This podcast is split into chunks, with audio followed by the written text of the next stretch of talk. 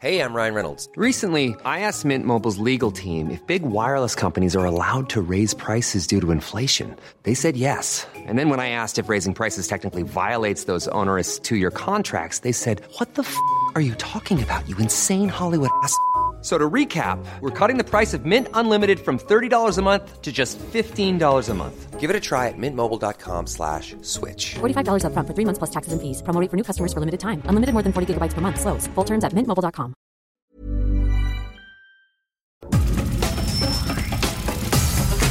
Nada más por convivir. Política, cultura y ocio. Con Juan Ignacio Zavala y Julio Patán. Aquí iniciamos.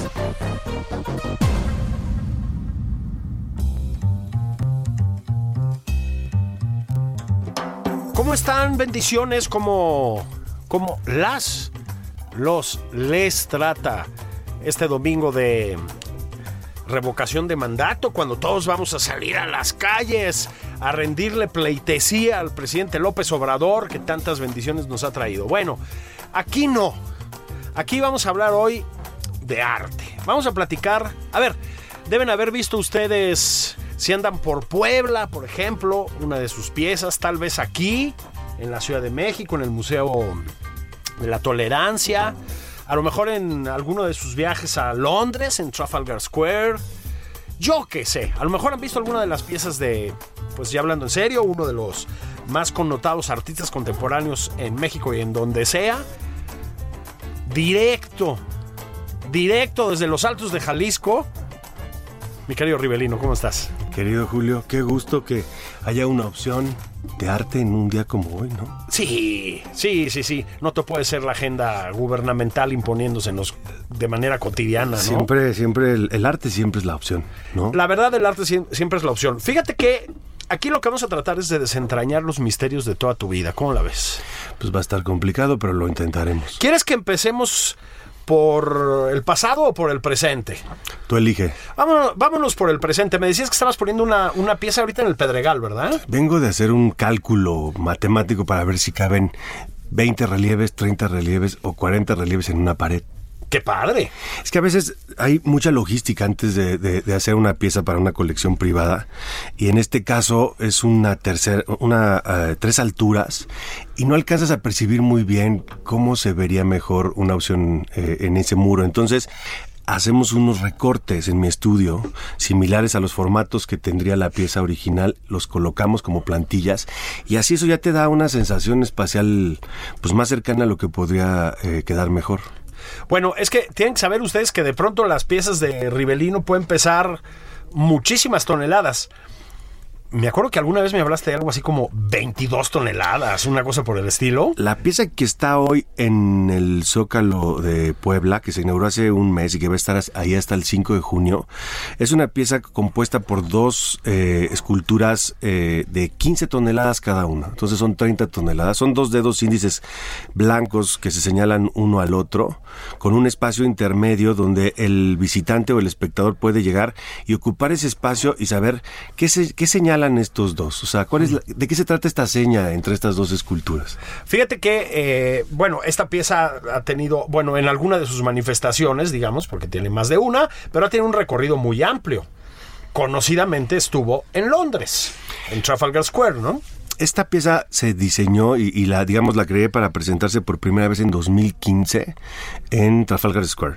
Se se organizó una cosa que se llamaba el año de México en el Reino Unido.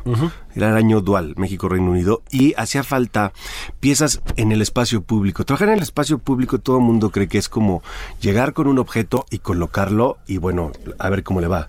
Y es algo enormemente complejo. Y trabajar en una plaza de las más importantes del mundo como Trafalgar Square es todavía más complicado porque pasa como por muchas jurisdicciones. Tienes que pasar distintos momentos de aprobaciones. Más si estás frente a la National Gallery, Claro. si, es- si estás en una de las plazas que- donde, se- donde protestan los ingleses, qué va a pasar antes, qué va a pasar después, le conviene a la sociedad que el gobierno le traiga esto eh, eh, o no, más una pieza que habla de la igualdad. Entonces, hay muchas capas dos años de gestión para poderla poner, aún que me invitaron a participar en la plaza. A ver, entonces, a ti te invitaron los ingleses, para decirlo así. Hacer una propuesta para el espacio público, sí. Y aún así te echaste dos años de tramitología. Claro, por- porque pues llegas para primero para, para montar 30 toneladas en una de la- en la glorieta más importante del- de, Londres, pues necesitas saber cuánto espacio va a ocupar un tráiler, cuánto tiempo va a, a tardar esa maniobra, si el eh, si el espectador está seguro, si el- si cumples con toda la reglamentación de protección civil, si las empresas que te ayudan a montar una escultura están eh, son viables, si no han tenido accidentes, si llega del barco y luego sale el contenedor del barco, dónde descargas del, del contenedor la escultura, cuánto tiempo la guardas en una bodega. Es complejo montar una escultura monumental en la vía pública. No, pero ¿sabes qué pasa? Te hubieras llevado a Claudia Sheinbaum y hubieran puesto, así como ponen los espectaculares del presidente aquí, hubiera parecido sin broncas. No, es, es broma. A ver, y aquí vamos al tema, ¿no? Tú has hecho mucho arte público. Sí. Este, escultura mo- monumental, le llamarían algunos otros. Es, a ver, yo creo que sí de las más complejas y tal vez la más viva de las formas del arte, de las artes visuales o como las quieras llamar, hoy en día, ¿no? Porque son piezas que te invitan a interactuar con ellas. Es decir, em, no es necesario que vayan como no sé qué sujeto el otro día a lamer las piezas del, de, de Ah, sí, Rivelino, ¿no? días. Sí, sí, sí, sí, sí. O sea, no, no me refiero, bueno, si quieren, ¿no? Siempre se puede, ¿no? Pero no sé dónde vi el otro día que había, además pasan muchas manos por ahí, pero Sí, bueno, como quieran, ¿no? En el Museo de Antropología pues, están más cuidadas, ¿no? Este, las tuyas no. Porque de eso se trata también, ¿no? De que la gente vaya a jugar. Vi el otro día que, jugar en un buen sentido, ¿no?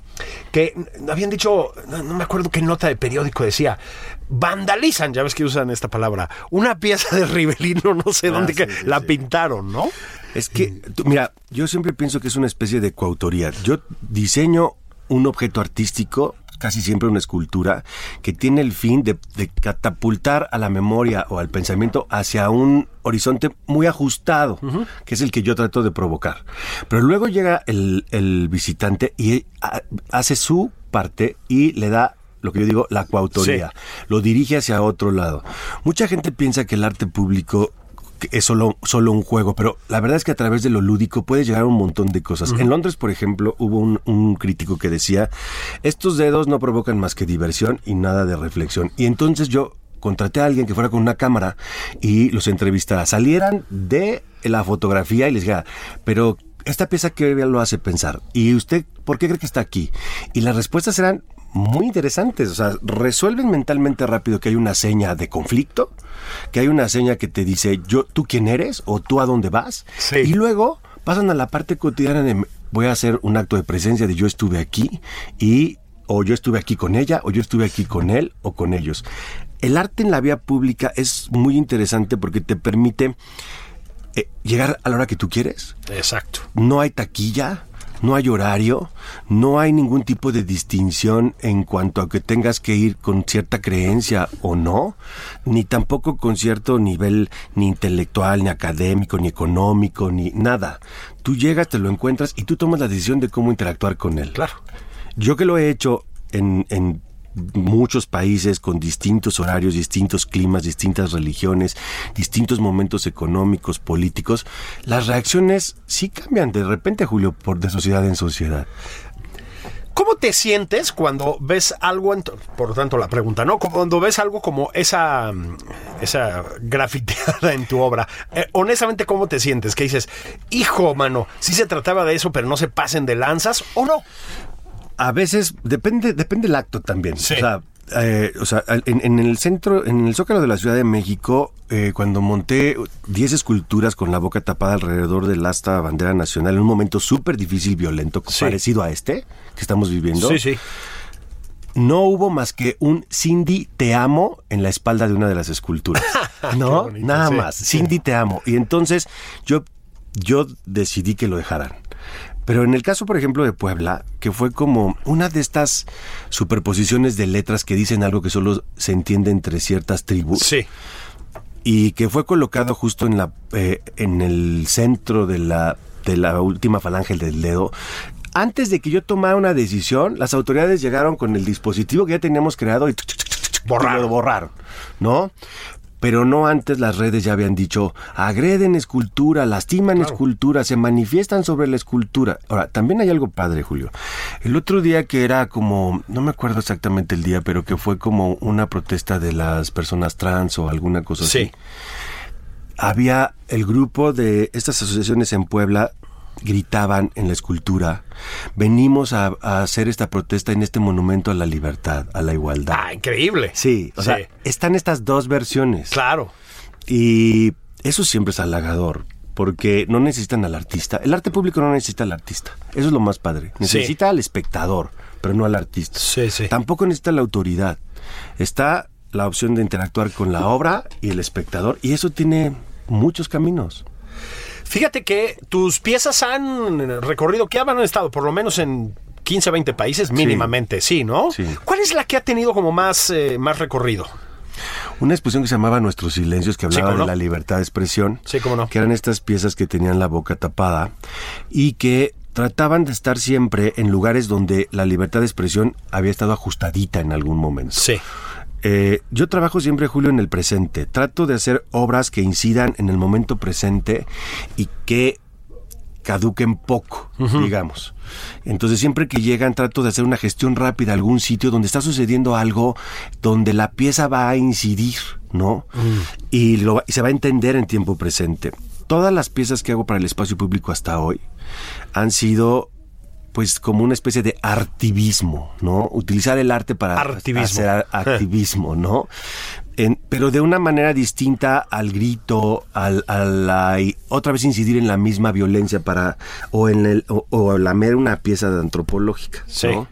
Hoy, eh, hace uno- unas horas veía algo de esa de, esa- la- de esas lamidas en, el- en las piezas de antropología que decían, y cuando le dan un beso al pie de un santo, ¿por qué nadie se pone al Pues sí, brinco, no? pues sí, pues sí. sí, tiene un poco de coherencia, pero nadie, no hay nadie que retrate y lo publique eh, la lámida del, del pie del santo. Exactamente. Mira, aquí hay algo padre también. La, la obra de arte en el espacio público cada vez se entiende mejor. Pero yo quisiera que, que las personas que nos escuchan eh, eh, escucharan también que no es sacar una escultura y ponerla en la banqueta. Claro. Eso es lo más fácil. Claro. Porque la, la escultura que sacas de, de- de una galería o de una colección y la pones en la banqueta sigue siendo la misma escultura. Los artistas que hacemos obra en el espacio público también trabajamos con lo que la rodea, con el momento en que se coloca, cómo va a interactuar con qué tipo de sociedad, una que va muy a prisa cruzando una calle o una que tiene tiempo para ver a la distancia, para acercarse. Se toca con el urbanismo, digamos. Sí, o sea, es una mezcla entre tiempo, espacio y historia. Sí. Eh, y eso es lo que yo hago. Yo por eso siempre digo que son intervenciones en el espacio público más que esculturas en el espacio público. Porque están dialogando, por ejemplo, cuando hice una que, que fue muy polémica y que el público recordará, que se llamaba Raíces, que era una, bueno, o sea, se desgarraron las vestiduras al máximo algunos que después se arrepintieron, ¿no? Ahí en pleno centro histórico. O sea. Sí, sí, sí. Era una raíz gigante de un kilómetro y medio que se que reptaba y se trepaba a los ah, 14 capillitas culturales históricas de la Ciudad de México. Sí. ¿No? Entonces, la idea era recorrer con esta planta falsa gigante edificios y plazas públicas que nos habían marcado históricamente como sociedad y que normalmente empezaban con un gran ánimo de beneficio social y quedaban marcadas por dolor, por muerte, por un montón de abuso, como la Plaza de las Tres Culturas. Eh, y ahí, por ejemplo, lo que se desató inmediatamente, yo recuerdo oír, eh, leer en, en la jornada a la, a la crítica famosísima que yo respeté mu- mucho, que era Raquel Tibol. Sí, cómo no, cómo no. Eso no es arte, estorba Sí. eh, a la vía pública y describía mi obra incluso como no era. Sí. Y después el reporte decía en, la co- en- en- en- en los siguientes párrafos, es que está hecha de otra cosa. Ya cuando generas una discusión sobre el espacio público y el arte en el espacio público, la pieza va siendo exitosa. Claro, y ya, y ya, pero quedó justificada su elaboración, pues, ¿no? Sí, sí, Era sí. temible Raquel Tibol, temible. Temible. Una mujer muy brillante, ¿no? Y con un conocimiento de la historia del arte bárbaro y temible. Y en la intimidad era, verla cerca y oírla de cerca era como com- comer galletas, tomar té. Pero ahora, ¿cómo amaneció maestro Rivelino, no? Y luego en, la- en la- en lo público, ese Rivelino solo está destruyendo la vía pública, ¿no?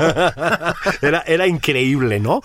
Oye, ahora, si te parece, vámonos un poquito para atrás. Bueno, a propósito, esos dedos encontrados de los que estábamos hablando, también te los llevaste a, a tu patria chica. Sí, sí, sí. Estuvo en el Hospicio Cabañas la pieza. Esta, Fíjate que ahí fue bien interesante porque las autoridades en su momento no me dejaron ponerla en la calle. Ajá. Por N eh, eh, circunstancias, algunas no tan lógicas y otras bastante legaloides, no podía estar en determinado momento dos dedos señalándose en, en, en Guadalajara, ¿no? Y luego alguien terminó ofreciéndome el patio mayor del Hospicio Cabañas. Wow. Yo nunca había expuesto en- Jalisco, que es interesante. Fíjate. Entonces le tuve que dar la vuelta al mundo para que me permitieran exponer en, en Jalisco. Y, y el primer lugar pues fue el patio mayor del edificio de Tolsa, ¿no? Nada menos, ¿no? Sí, sí, sí. Y es la, era la primera vez que, digamos, el, no sé si llamarle destino, casualidad eh, eh, o, o- o algo que tenía que ser, una pieza diseñada para el espacio público estaba en un interior. Sí. ¿No? Porque esa pieza fue para estar en la calle con, con el clima y con el miles de visitantes. Y de repente, pues por no, porque ser casi una amenaza en la vía pública. Primero era, fíjate, Julio, es interesante. Primero era, no dejen entrar a Riverino a los museos porque es una amenaza. Entonces me fui a la calle. Y luego fue, ahora no lo dejen estar en la calle porque es una amenaza, métanlo a los museos. Bueno, pues sí. Y en Jalisco fue interesante porque tú conoces muy bien mi tierra. Y Sí, hemos sí, me encanta, además, Juntos sí. en, en las fields en, Gua- en Guadalajara. Así es. La gente ama eh, el, el arte eh, ver. en, Jalisco. A ver, Guadalajara, o sea, efectivamente Jalisco, como una gran parte del país, pues tiene una carga muy conservadora, eso es un Sí, hecho. sí, sí, sí. Pero también tiene una parte muy transgresora, muy cosmopolita, muy orientada a la provocación artística. O sea, es una ciudad muy viva. Yo creo que ahí estaba jugando esa contradicción también, ¿no? Sí, y, y tener dos dedos señalándose eh, eh, siempre te invita tú qué posición tomas frente a esto. Y en el caso particular de, del Hospicio Cabañas, fue, fue, fue muy bello porque empezaron a hacer como, a ver quién subía una foto.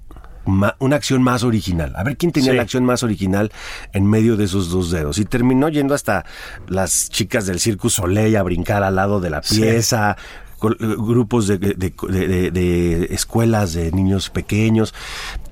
Insisto que el arte público te lleva a una a un es un escalón obligado para saber donde la escultura todavía se impone sobre de la persona, porque normalmente son esculturas de pequeño formato, tú te impones sobre la escultura, ¿no? Sí. A menos que sea Barragán en un diamante, ¿no? Que, Claro. que es que es otra historia. Claro, claro. Este, por citar también a otro Jalisquillo, ¿no? Así es. Algo, algo ha dado el estado de Jalisco Sí, sí, a- sí. Al, al planeta Tierra, ¿no? Y entonces el arte monumental frente al, al público siempre te lleva a dimensionar la escala humana, tu presencia frente al espacio público. Ve esta escultura que es conocida como el frijol en Chicago. Sí, cómo no. Hay peregrinaciones para irse a reflejar en esta escultura. Sí, sí, sí, es, sí, muy, es muy interesante. Hay, ha habido gente que me dice, yo solo voy a ver la escultura. Este turismo escultórico monumental Sí, cómo no. ya existe. En Japón, ¿no? ¿Te acuerdas que platicamos con Leo Zuckerman hace un par de semanas en tu, en Sí, tu estudio? sí, bueno, pues en Japón, sea, hay una auténtica colección abierta, Claro. abierta para quien quiera ir. Muy recomendable, según parece, yo no la conozco. Y además también, déjame decirte que en México sí siempre ha tenido una gran tradición de la escultura monumental. Podemos ir desde el Tlaloc de Reforma, Claro. pero también el espacio escultórico de la UNAM. Que es un gran lugar, ¿eh? Es un gran lugar. Sí, sí. Que por cierto descubrí hace poco que no lo abren los fines de semana. No me digas. Sí, es un dato interesante. no sabía eso, fíjate. Está abierto solamente de lunes a viernes y no está abierto los fines de semana. Cuando más gente va, por ejemplo, al MOAC, cuando más gente puede ir, a, digamos, a pasear, no a estudiar, pues está cerrado.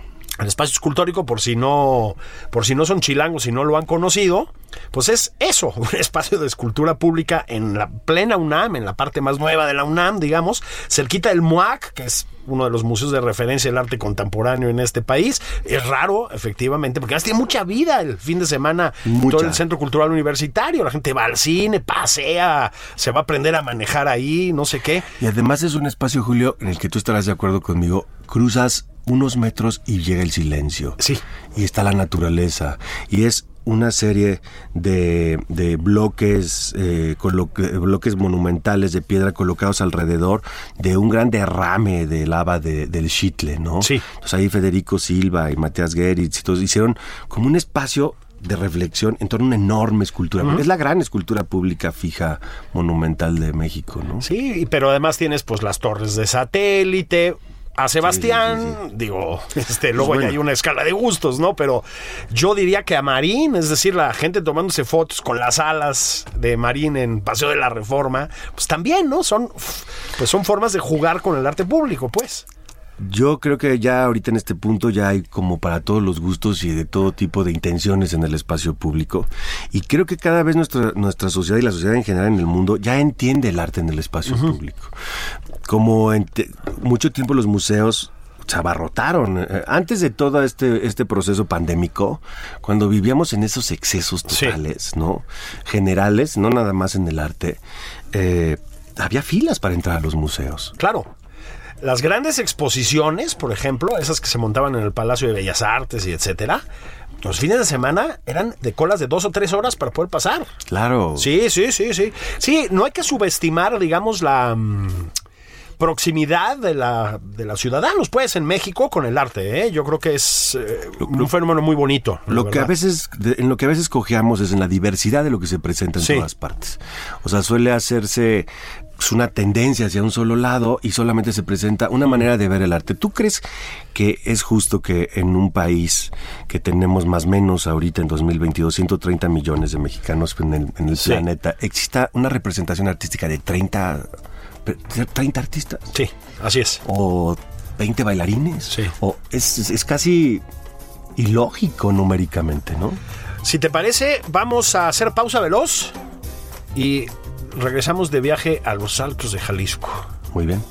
que es un gran lugar, ¿eh? Ahí venimos, niñas y niños. Esto es nada más por convivir, edición dominical. Estoy platicando con el gran Ribelino de arte público y otras cosas. Ahorita vamos sobre el tequila. Ahí volvemos. Esto es Nada más por convivir. Una plática fuera de estereotipos. Con Juan Ignacio Zavala y Julio Patán.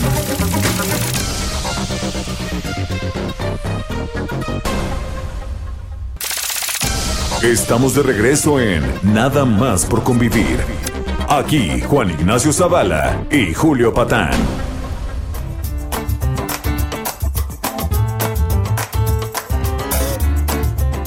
Bueno, bendiciones. Estamos de regreso nada más por convivir. Les decía que estoy platicando con Ribelino sobre arte público, escultura monumental.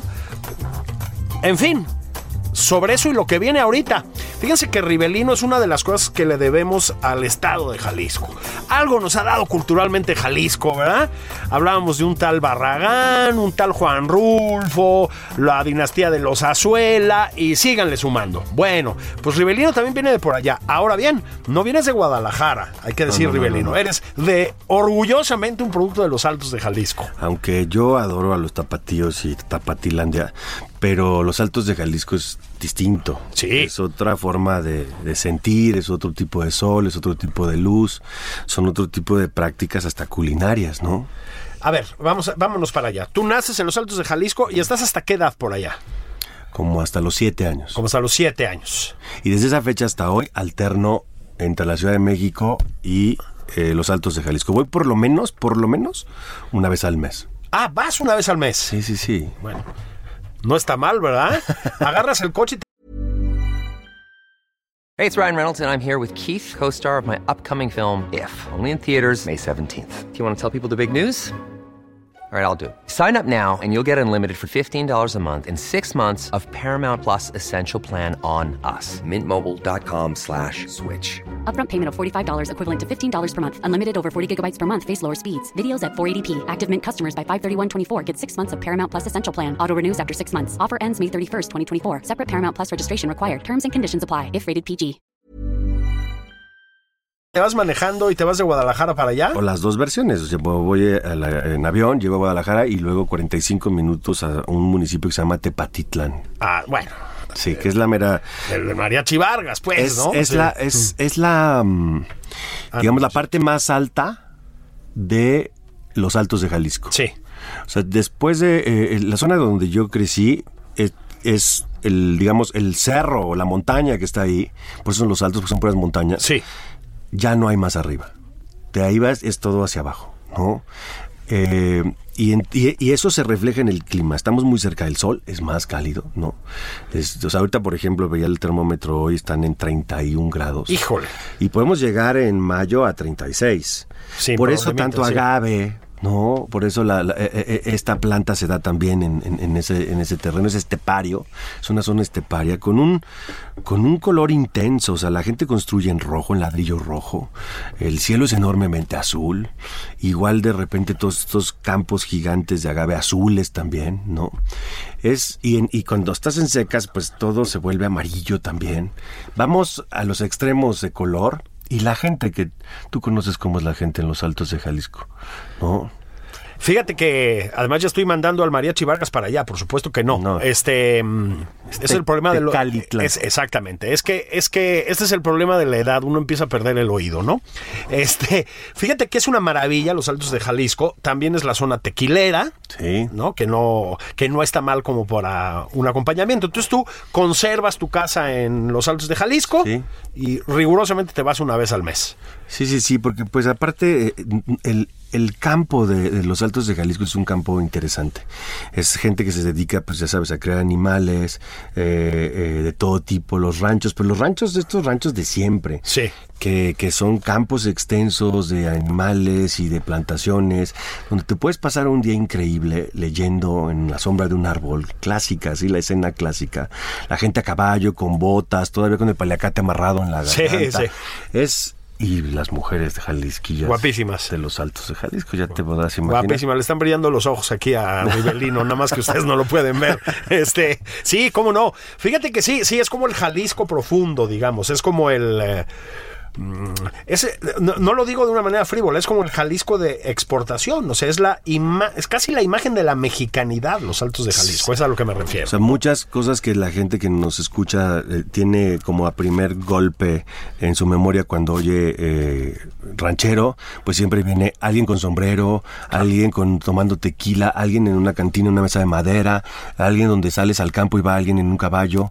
O sea, estas imágenes que exportamos al mundo y que se quedaron en el cine de oro, Ajá. Grabadas, estas nubes de Figueroa avanzando lentamente en el cielo, siguen ahí, ¿no? Todo Eso eso, sigue sigue ahí. Entonces, a los siete años, que toda tu familia, se- me imagino, se vino para la Ciudad de México. Sí, y eh, realmente yo decido, empiezo a hacer una vida completamente normal. Era difícil venir a un mundo gris, porque pasar del color, ¿no? Y de esta zona cristera religiosa donde la iglesia formaba parte de todo y sigue formando parte de todo, Dios en todas partes, a de repente llegar a un lugar gris, este, Sí. eh, seco, eh, sin árboles, y con muchos... eh, Fue, fue un shock brutal. Yo llegué a vivir a Peralvillo, Ah, nada menos. que es una zona interesante también, eh, donde, digamos, mi primer contacto con, el, con, con la Ciudad de México es un contacto intenso, rudo, Maravilloso, bravo. bravísimo, Sí. ¿no? Entonces paso de un cierto folclore a otro folclore, ¿no? De una realidad muy intensa. eh, eh, eh, dinámica, llena de naturaleza, a un lugar, pues, eh, donde tenías que voltear a, a- a cuidarte en cada Sí, sí, sí. minuto. Eso hace que tengas una personalidad diferente. Yo recordaba discutir con un artista a finales de los 90 que estaba haciendo obras con pistolas. Yo le decía, ¿cuándo fue la última vez que viste una pistola? Sí, sí, y entonces sí. le digo, mira, yo de niño en los altos de Jalisco, ¿no? Y luego en Peralvillo te quiero contar. Todo mundo, Pues es, que es, es- es fuerte lo que digo, pero sucede todos los días. No digamos ahorita en, en estas fechas. Y decido, estaba debatiéndome, Julio, ya en la adolescencia, si me iba a ir por la psiquiatría. Psiquiatría. Yo quería ser psiquiatra, sí.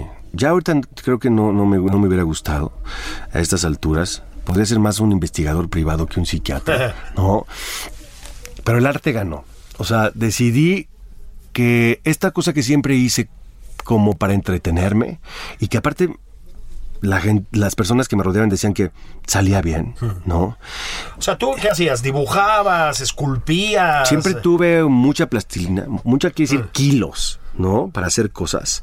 Entretenerme haciendo de todo tipo de cosas desde niño. Yo pedía barras de plastilina antes que juguetes.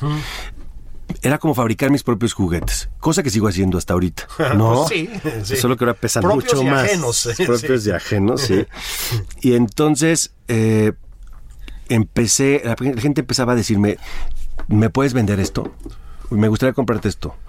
Y vi que también, yo no pensé que fuera a, a ser una forma de vida, o sea, que eso me fuera a mantener económicamente en la Sí. vida. Pensaba que lo iba a hacer para siempre, pero no que iba, iba a vivir de eso, porque también se tiene esta idea de que el artista mártir que no nadie le compra y sufre por lo mismo y es un incomprendido. Yo opté por la nueva versión, ¿no? Donde eh, ser artista no es pasarla mal, No, ¿por qué? ni tampoco pasarla en el extremo del bien, o sea, No, no, no, no. Normal, no, digamos. Andy Warhol, pues, ¿no? Sí, sí, O sea, sí. O, Dalí.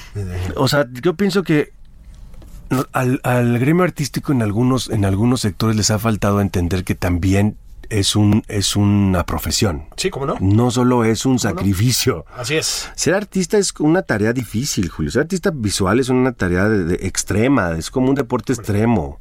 Haces objetos de última necesidad humana que no creas que, que para el 90% o más de la población no es algo que les surja tener Claro. o con lo que les surja estar. Claro. Que no es como vender.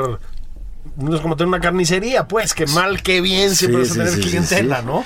Y que luego aparte, pues el grueso de la población de mis colegas en- no tienen un escaparate eh, donde esté exhibido tu cuadro y la gente transite por ahí y diga, ah, mira, esta obra de ese Sí. señor o de esta señorita que voy a, a pasar a ver. No, eso es- también está reservado para algunos. Entonces, en ese tenor sí es una tarea difícil ser artista. Y luego ya después ser escultor. Claro. Empieza a ser un poco más Sí, complejo. el óleo como quiera, pues la gente lo compra, lo lleva a su casa y etcétera. Piezas de 25 o 30 toneladas, pues se van complicando, O sea, si tú tienes que llevar dos piezas del punto A al punto B, donde hay 10 cuadras o 20 cuadras y cada una pesa 80, 90 kilos, ya, se, ya hay una logística inmersa en mover dos piezas. Y, y si- en instalarlas. y luego, pues, cuélgalas o ponlas. y implica un pedestal. La logística del, del escultor siempre implica el contacto con un tercero. el, el- el pintor siempre es una, una cuestión más íntima y puedes acumular eh, tal vez en una habitación muchas piezas. Pero luego de ahí hacer escultor implica también tener contacto con quién te trae el material, de dónde viene el material, cómo cómo trabajas ese material, qué tanto ruido haces y el vecino qué tanto dirá de todo tu ruido que haces con tantas máquinas, ¿no? Sí. Hay una serie de aleatoriedades que lo hacen una tarea más difícil todavía, ¿no? A lo mejor por eso, y porque yo quería que habláramos de tu estudio, que también quisiera llamar taller, por muchas razones. ¿no? Este, es un lugar increíble, a mí me ha invitado Rivelino, está en lo que yo hubiera llamado la colonia Náhuac, pero ya no se llama así, creo que ya me Ya no. rebautizaron Sí, aquí sí, en la Ciudad sí. de México, pero bueno, lo que conocemos como la colonia Náhuac. Y es muy alucinante porque no tiene nada que ver con el cliché del estudio del típico artista caótico, ¿no? O sea, que en efecto, ¿eh? O sea, pues entras tú muchas veces a los estudios, a los talleres de los pintores y etcétera, y es un desmadre y hay pintura en el piso y papeles arrugados y nadie sabe dónde está nada, ¿no? Aquí no. Hay una cosa, pues pues casi científica en el orden que ves, ¿no? Que yo creo que tiene que ver también con esa esa parte tuya que se inclina hacia la ciencia. Lo hemos platicado, porque además luego te pones a estudiar hojas y gotas de agua y bichos y cosas así, ¿no? Es, es una mezcla entre un- el estudio clásico que acabas de describir, desordenado, y un laboratorio y también un estudio de investigación. Sí. Entonces, al haber tantos, tantas herramientas y tantos objetos peligrosos tirados por todas partes, es un espacio que todos los días entra en un reordenamiento. Se desordena y se ordena. Se desordena y se vuelve a ordenar porque puede ser peligroso. Claro. Eh, trabajamos con ácido, trabajamos con fuego, trabajamos con líquidos que son también peligrosos. Sí. Entonces, de momento entran en acción todo esto y tiene que salir de la acción. Pero yo creo que lo que tú te refieres especialmente es a la composición arquitectónica y el Sí. orden del, del interior del Sí, sí. Eh, pues evidentemente, alguna vez me decía Tere del Conde que seguramente yo estaba diagnosticado con compulsividad, ¿no? Tú lo debes de tener diagnóstico clínico. Sí, sí soy un poco compulsivo y soy un compulsivo del orden, de la geometría. Tengo cientos de cosas guardadas en cajas eh, organizadas y trato de que el espacio en el que yo estoy sea un espacio que me deje pensar, en donde yo pueda escuchar música que normalmente me acompaña, no me distrae. Escucho música que me acompaña, Sí. que, pero donde yo pueda ir libremente con los pensamientos de un lado a otro, porque ese es el proceso o la circunstancia que en la que yo puedo empezar a crear cosas, formas, Sí. reflexiones. No soy tan afín a la canción de me dejaste y entonces no vuelves y no llegas y A pesar de que vienes de los altos de Jalisco. solo en los altos de Jalisco, Bueno, ¿no? claro, claro. Pero en el estudio prefiero algo que, que acompañe mi pensamiento, ¿no? Musiquita clásica, jazz. Sí, escucho un autor que me encanta que se llama Armand Amar, eh, otro que se llama Jan Tiersen, que son estos grandes compositores de, de soundtracks de películas Sí. eh, que sí son dramáticas y muy instrumentales, que te permiten incluso emocionalmente ir vibrando como la música, ¿no? Sí. A veces los oigo demasiado. Llevo como dos años escuchando tres discos nada más en el estudio. Lo- la gente que me acompaña en el estudio está harta. Me han dicho, no podemos oír otra cosa. Sí. Pero ¿Qué es, onda con calle 13, no? pero es, provo- es provocar las circunstancias auditivas, olfativas eh, y lumínicas para que entonces tú que te conoces puedas entrar en este trance que te lleva hacia un lugar donde suceden cosas. Bueno, además es un lugar, eh, además de todo lo que dices, creo que además es un lugar donde puedes recibir gente, que no todos los estudios de artistas están hechos para recibir gente, pues luego no tienes ni dónde sentarte, literalmente, ¿eh? Sí, he O sea, oído. literalmente. Me ha pasado, pues. Aquí sí, es decir, es muy acogedor también. No piensen que es una especie de cosa como de la NASA, este, no, o sea, es un lugar, es un espacio acogedor, Sí, es una, es una, es una bodega grande con mucha altura, donde hay distintos espacios para estar, hay salas, hay mesas de trabajo, hay una barra, hay un comedor por acá, otra sala por otro lado, y vas pasando a donde puedes leer, a donde puedes ver algo, digamos, en una pantalla y analizar alguna cosa, o un lugar donde puedes ir a un microscopio y ver qué hay en una gota de sangre, ¿no? Y luego hay pues poleas con piezas de media tonelada, literal. Colgando así, te- así también. te recibe, pues, ¿no? El, el estudio. Luego hay un horno que creo que puedes fundir un tanque de guerra ahí adentro, ¿no? Sí, sí, sí, sí.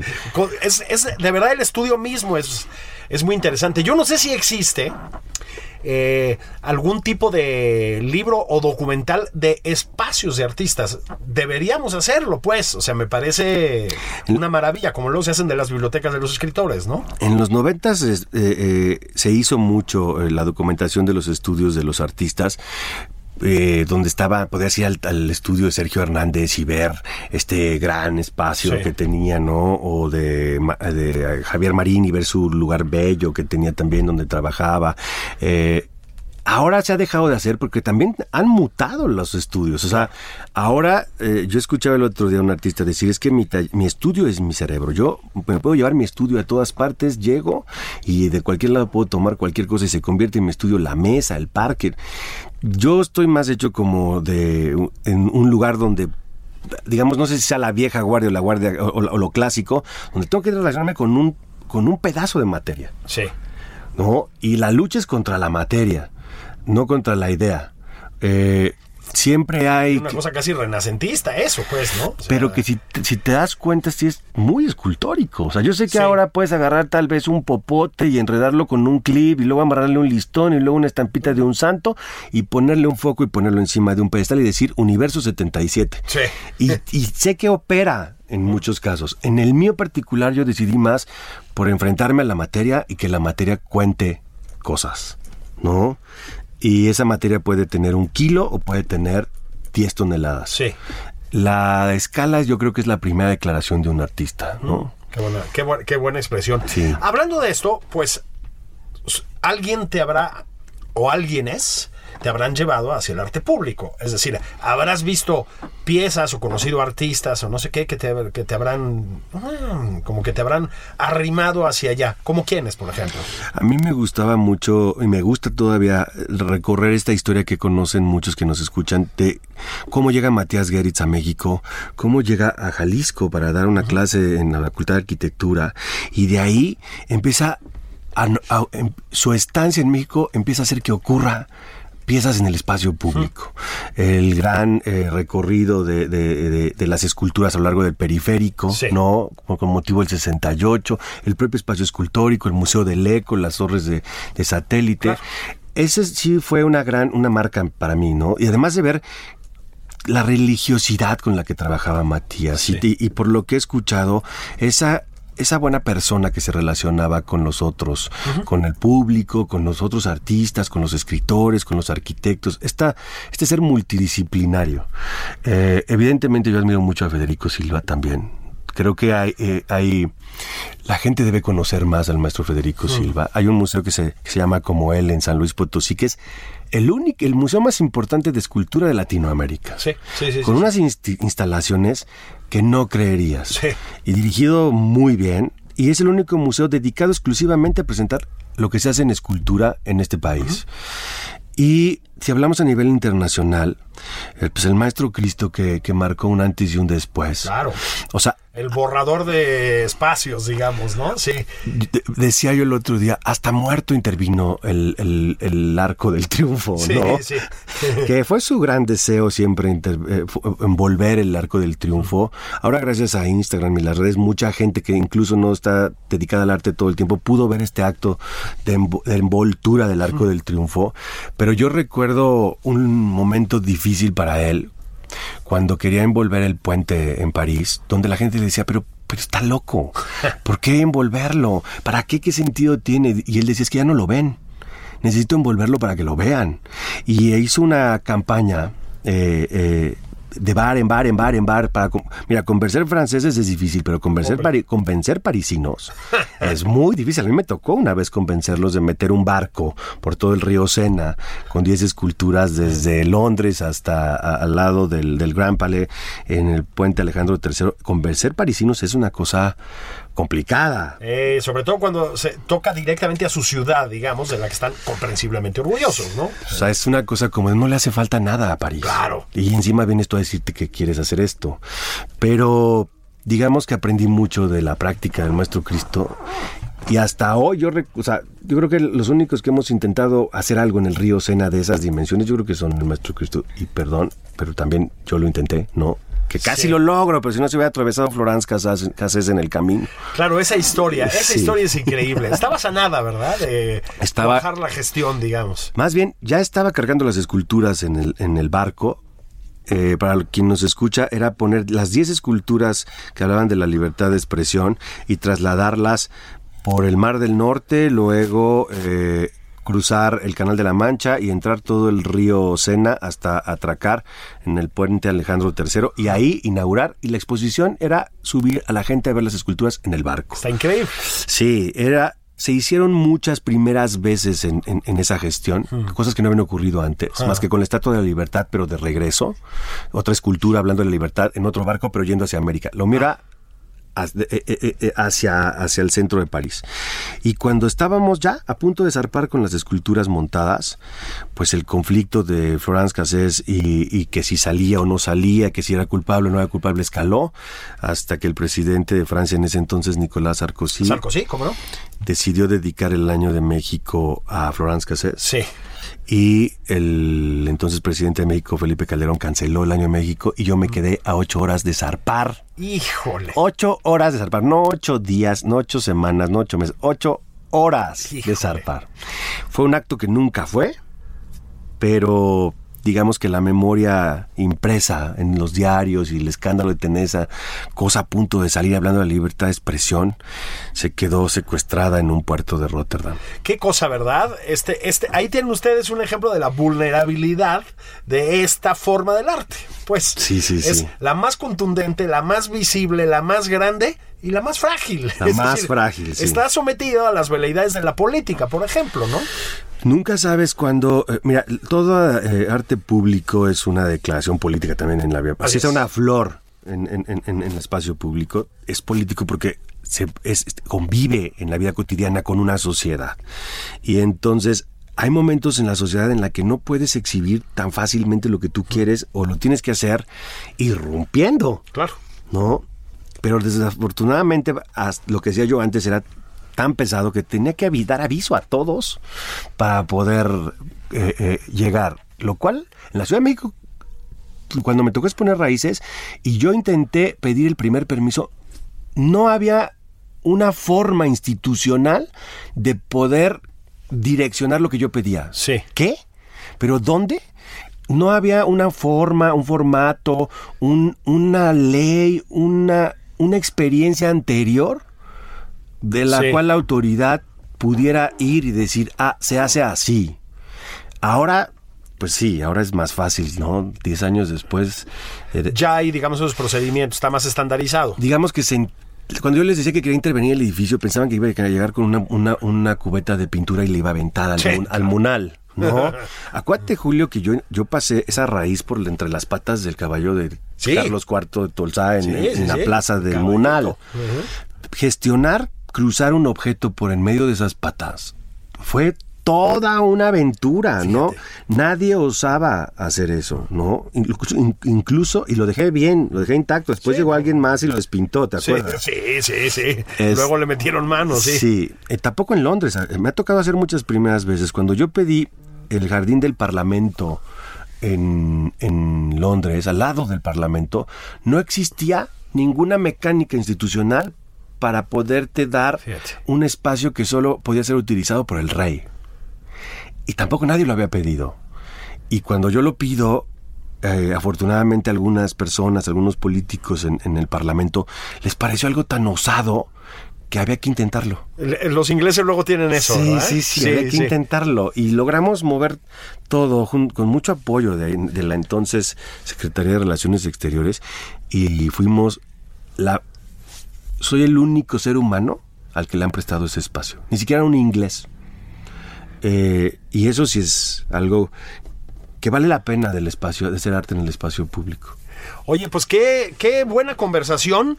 Este, te voy a dejar para que te vayas a los altos de Jalisco a echar unos tequilas. A ver si, a ver si luego vamos, caray.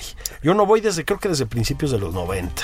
No, pues es otra, es otra, otro espacio ya a eso.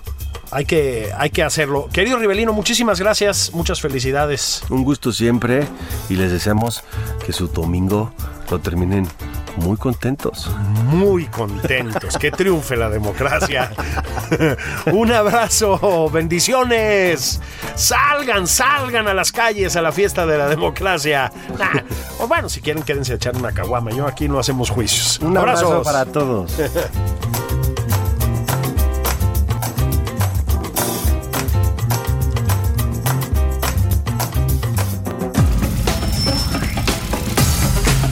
Esto fue Nada más por convivir. El espacio con política, cultura y ocio con Juan Ignacio Zavala y Julio Patán.